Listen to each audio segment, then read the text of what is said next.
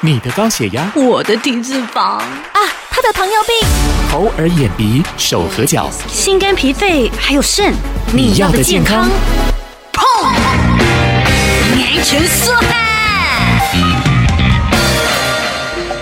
欢迎收听你要的健康节目，我是小嗨。台湾的全民健保制度发挥了互助的精神，也提供我们非常良好的医疗服务，这一点是让很多国家的人非常的羡慕。不过，健保并不是用不完的宝山，需要我们一起珍惜。今天为你邀请到的是市立联合医院板桥院区家庭医学科詹义优詹医师，要跟我们谈一谈如何节省健保资源。医师你好，主持人好，各位听众朋友大家好。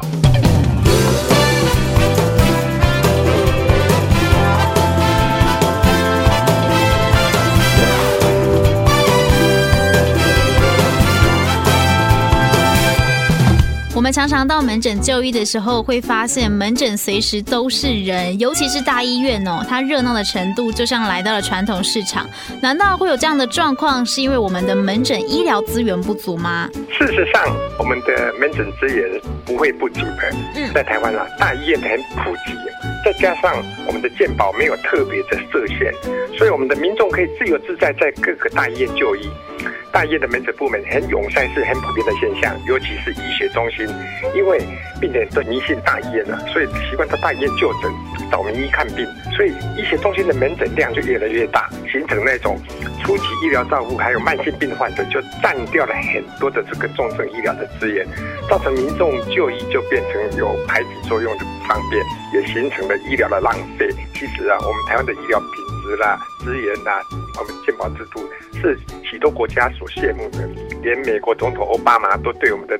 健保呢赞誉有加，他们都做不到的啦。刚才所谈到这个现象呢，如果我们要避免呢医疗资源的浪费呢，是当前最重要的一个课题。是，刚才医师有提到哦，关于慢性疾病占医学中心门诊非常大的一部分，这些看诊的病人呢，大部分也是老人家，那他们常常为了看病，有时候要花很多的时间呢、对于这些患者来说，不但很辛苦，也浪费了很多社会成本。有没有什么方法可以减轻这样的状况呢？台湾现在已经进入了高龄化的社会，大部分老年人因为年纪的关系，都有多重的慢性病，自然而然就到大医院挂了很多的科目，每一科每一科这样检查里面，难免就产生了浪费的时间、金钱在等候方面。而且呢，开了很多的药，但这些药加起来呢，是不是对他老人家身体负担负担得了？而且药跟药之间有互相抵触的作用，或是加重的作用，这个都要考虑到。还有重复检验呢，也浪费我们的很多的医疗资源，使用的效率就变差那为了要改善这种缺点的话呢，是有办法的。所以我们的中央健康保险署从九十八年十二月开始就有推动医院以病人为中心门诊整合照护示范计划啊，这名字听起来很绕舌，我们就简称为叫做整合性门诊这个制度。它就是说，假设那个老人家他有很多病，他需要很多专科医师看诊的话，他过去也是这样子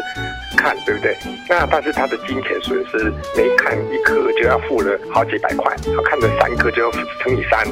那现在呢，第一个模式就是说，如果他的病情有需要的话，还是让他这样子看。但是呢，同一天来看的话，就只收一次的挂号费跟一次的部分负担。对于病人来讲，负担减少以外呢，在每一科医生在看诊的时候呢，第一个医生做的检查开的药，第二个医生在同一个电脑荧幕上就可以看得到，所以可以避免掉药物重复使用或是药物交互影响对他的身体保护也比较好。也可以看到他刚刚做了什么检查，可以不用再重复检查。他原来过去的就医习惯跟现在看没有改变，但是呢，对他身体就保护得很好。第二种方式的话，就是说，假设他一慢性病的老人，他年纪大的，他有很多病，但是这些病的话，并不一定要非常专科的医师看诊，他可以由老人医学专科医师或是家庭医学专科医师做主导，给他整体的来评估，整体的看诊。例如说，这中间家庭医师或者老人医师可以处理的，就一次把他的病都处理完。如果有一些比较不能处理的话，可以会诊那个专科医师。这样的话，相对的就浓缩他看诊的时间，而且也一样可以避免这样重复检查或者重复用药。这个老人假设说他有三高的疾病啊，或是糖尿病病有影响到心脏、肾脏的话，同样有糖尿病的专科医师或者说心脏专科医师为主导啊，就把它同类性质的疾病可以处理的就一并处理完，不用说假设你糖尿病就有心脏的。而且肾脏的功能影响，他要挂一次糖尿病门诊，挂一个心脏科门诊，挂一个肾脏科门诊。其实那个医生都有能力把它一次处理完的，他这样就可以避免重复看诊、重复用药的啦。目前呢，国内老人很多都是慢性病、要多重疾病的，那他们吃了太多的药，所以说你可以发觉很多老人他常抱怨说有头晕呐、啊、胸闷呐、啊、心悸啦、累啦、嗜睡啦、肠胃不好，其中有一部分呢，就是说因为他吃了太多的药，药物互相交互影响，或是副作用所引起的，所以呢，由各科的医师、护理人员跟药师呢一起整合性的跟他。讨论跟他妥善的处理，这样的话就对他的身体反而这是一种保护，而且避免医疗的浪费。那从九十八年试办到现在，有没有什么诶初步的结果呢？诶，统计起来呢，民国一百年为例的哈，试办的结果统计，平均这些名单里面的人呢，每人每个月的门诊次数降了百分之十二，平均每个人每个月的医疗费用下降了五 percent。每人每月的药品的品相呢，哦，他吃了几种药的降了百分之七，所以呢，他最重要的就是说，平均每个人每个月急诊的次数降了百分之十八。可见说，我们这种整合性面诊对他医疗品质的提升是确实有效的。但是它的前提就是说，你必须要有申请的示范这个医院的中层病人。是，那我们可以到哪里查询哪一些医院有示范这样的整合性门诊呢？可以上新北市卫生局的网站医疗资源专区，或是健保署的网站都可以查询得到。是，除了鼓励多重慢性病的民众利用整合照护门诊，还有哪些正确的就医观念可以提供给我们的？听众呢，医师除了刚才讲的整合门诊以外呢，全国的民众要对自己健康有个认识的话，第一个呢，要养成家庭医师看诊的习惯，为健康把关。每个人每个人的疾病，哎，除了他个人问题以外，有的跟家族遗传，还有你的过去病史都有关系的。所以呢，尽量有一个固定的医生为您看诊呢，很有必要，因为他这样子会了解你整个的身体，他可以帮你做第一线的处置。如果说在家庭医生他遇到急重症，他自己没有办法处理的，他需要转诊的话，因为毕竟他是专家，他可以帮你转诊到适当的医疗院所跟科别，接受后续的处理治疗。